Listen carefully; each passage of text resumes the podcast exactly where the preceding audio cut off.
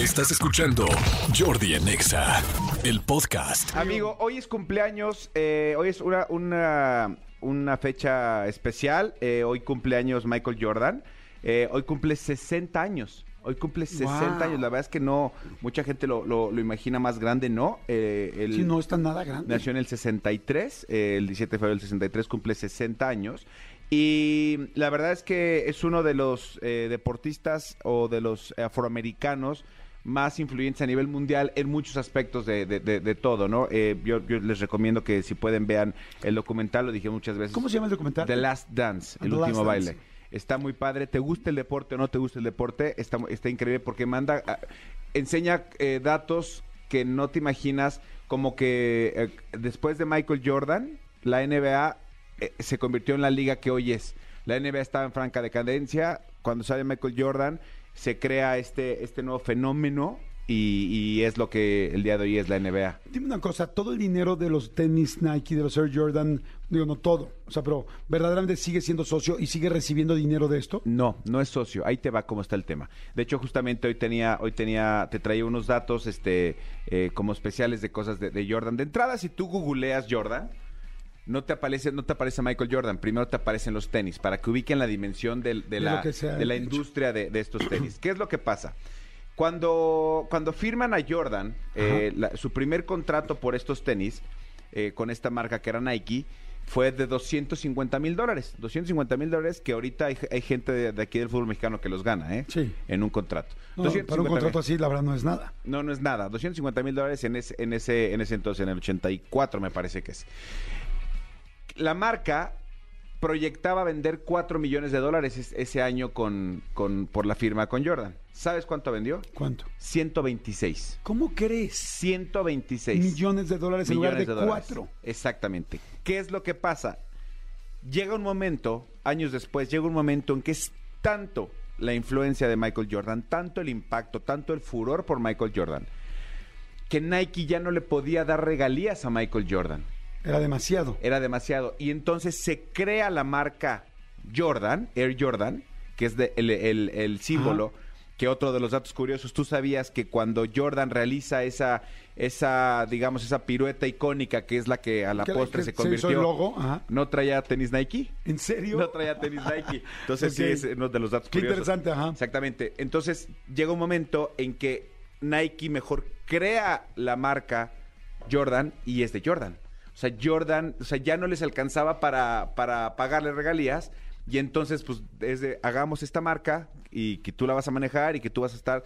Y obviamente es el eh, socio mayoritario Claro. de esta marca. Yo creo que más que ya no les alcanzaba, más bien ya había crecido tanto que había que hacer otra cosa, había que separarlo Sí. dentro de ese rama de negocios y decir, esto ya es una empresa. Esto ya es una empresa aparte, sí. Hoy en día hay, hay, hay equipos de fútbol completos que usan la marca Jordan, no Nike, usan la marca Jordan, ¡Wow! que es by Nike, pero es la marca Jordan. Y entonces los socios son Michael Jordan y Nike. Exactamente, exactamente. Wow, qué, interesante que te sepas todos estos datos. Ahora, por ejemplo, eh, tú sabías, eh, tú sabes cuál es el número mítico histórico de Michael Jordan. La verdad no, amigo. El 23. El 23. Ah, iba a 23 fíjate, sí, sí, sí. Qué cañón, cómo se te va clavado en la cabeza algo que no, no es algo que yo sepa, no es algo que realmente me interese mucho, y te iba a decir 23. El 23. ¿Se acuerdan? Perdón, nada más, porque acabo de sentir algo como un...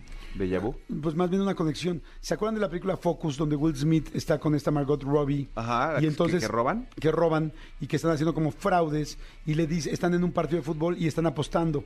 Y le dice, vamos a hacer que todo, que todo el día este cuate vea un cierto número y vamos y yo sé que va a apostar por tal A persona y como ha visto este número en todo el día va a decir ese número. Sí.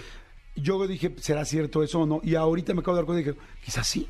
Quizás sí es cierto. Entonces, yo he visto tanto ese 23 sin nunca darme cuenta que ahorita te iba a contestar 23 sin jamás haberlo tenido consciente. Mi subconsciente lo aprendió y lo iba a responder ahorita. Es el 23. ¡Wow! Qué Sí, es, es- es el número icónico de Michael Jordan. Digo, cuando regresó, cuando él se retira la primera vez, eh, los Bulls retiran el, el número.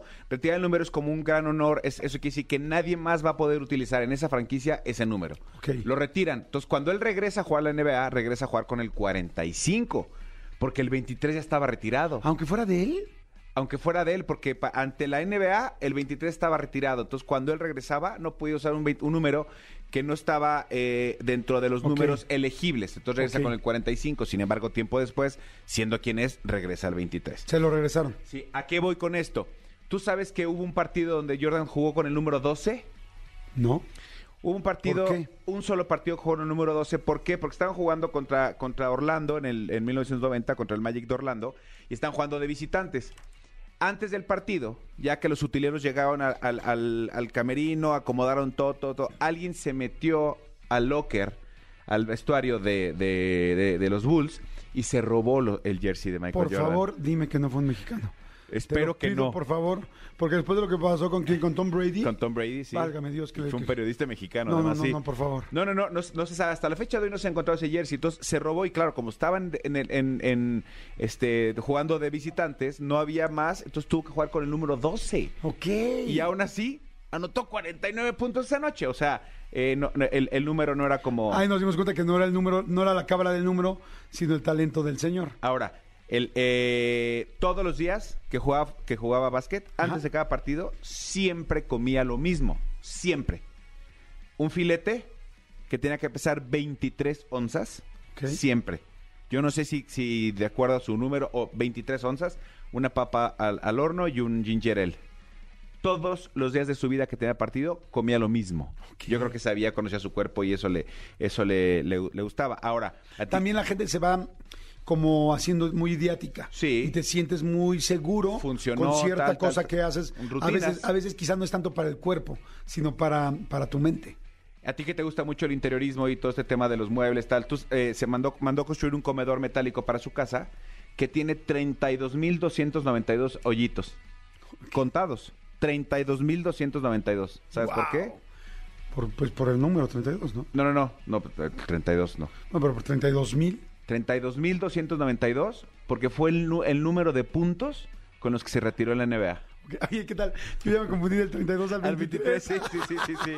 También me di cuenta de eso. Oye, pero, ah, ok, fue, ¿cómo, cómo? A ver, repíteme, por favor. Hizo un comedor Ajá, sí, no, eso sí. Y lo mandó pero a ¿por hacer- qué a los 32 mil? porque es el número de puntos que anotó en la NBA a- a- al día de su retiro. El día que se retiró, él se retiró con 32.292 Wow. puntos. Entonces, eh, su comedor por eso tiene 32.292 hoyitos. Qué padre llegar y sentarte en ese comedor y ver que cada hoyito es una canasta que... Es un punto, Bueno, un sí. punto que lograste. ¿no? Exactamente, No, está necesariamente cañón. una canasta, pero sí un punto. Y Michael Jordan fue el primer, atle- el primer atleta de la historia en convertirse en multimillonario y el segundo hombre afroamericano en ser dueño de una franquicia deportiva. ¡Wow! Sí, Qué gusto. Y, y como eso hay muchísimas otras cosas más. Eh, este, les recomiendo mucho que vean la serie. Habla mucho de, eh, tiene muy buenos, muy buenos datos. The Last Dance, yo la empecé a ver, la verdad, no la, no la seguí viendo, pero no por mala, ni más bien porque yo la interrumpí. pe- al contrario, es muy buena y como bien me dijeron en ese momento, no tienes que saber de la NBA para entender y darte cuenta de toda esta organización y por qué eh, era, eh, ahora sí que Jordan es quien es, ¿no? Y- es. y ha sido quien ha sido y movió tanto a la NBA. Qué interesante. Y sabes que amo estas historias de éxito, que se los decía el otro día, que aquí creo que yo que los latinos deberíamos de aprender más de la gente que tiene éxito, tratar de emular, de copiar, de aprender, de saber cómo se hacen en lugar de criticar. No luego vivimos mucho viendo a una gente que tiene éxito, sí, pero hacía esto, sí, pero tal, sí. Y no. Y, y digo, es muy fácil admirar a Michael Jordan, pero puedes admirar a tu vecino, puedes admirar a tu amigo que le va muy bien y que le va mucho mejor que tú, pero no se trata de ver cómo lo bajas, sino ver cómo tú aprendes de él. Exacto. Acuérdense que eso siempre lo platicamos. Lamentablemente, eh, eh, pues en la comunidad latina, no puedo generalizar, pero la mayoría de las personas buscamos siempre cómo criticar al otro o cómo poner este pretextos de por qué llegó ahí en lugar de aprenderle y decir vamos entre todos a, a- seguir. Por eso las historias de éxito, de emprendurismo y todo eso me fascinan y está bien interesante saberlas. Padrísimo, qué buenos datos, amigo. Muchas gracias. Ahí está. Escúchanos en vivo de lunes a viernes a las 10 de la mañana en Exa FM 104.9.